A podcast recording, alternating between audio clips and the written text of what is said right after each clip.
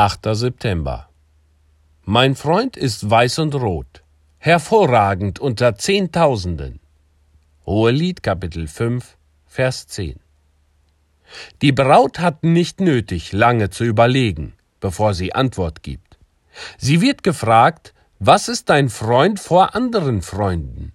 Und sie kann spontan antworten. Wie kam das?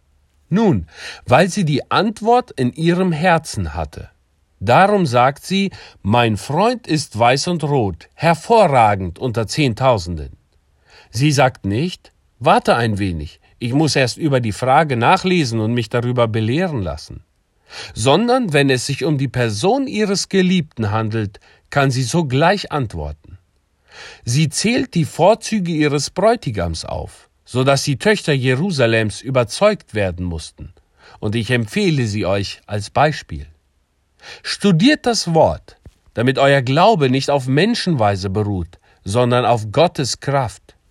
Wenn ich euch etwas gelehrt habe, was nicht in der Schrift geoffenbart ist, oder wenn ihr etwas auf meine Autorität hin angenommen habt, so bitte ich euch da ringend, gebt es auf, bis ihr es nach dem Worte Gottes geprüft habt.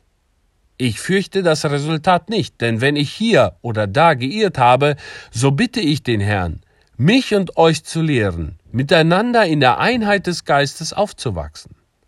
Lasst uns alle suchen, von Gott gelehrt zu werden und dieser göttlichen Unterweisung ein heiliges Leben und ein klares Zeugnis von Jesus Christus hinzuzufügen, damit unsere Umgebung unter den Einfluss der Wahrheit kommt.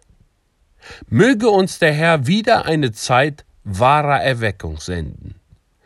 Worin lag früher die Kraft der Methodisten? Es war einfach die Kraft wahrer Aufrichtigkeit in Verbindung mit Heiligkeit. Das ist genau das, was der Gemeinde Jesu heute fehlt.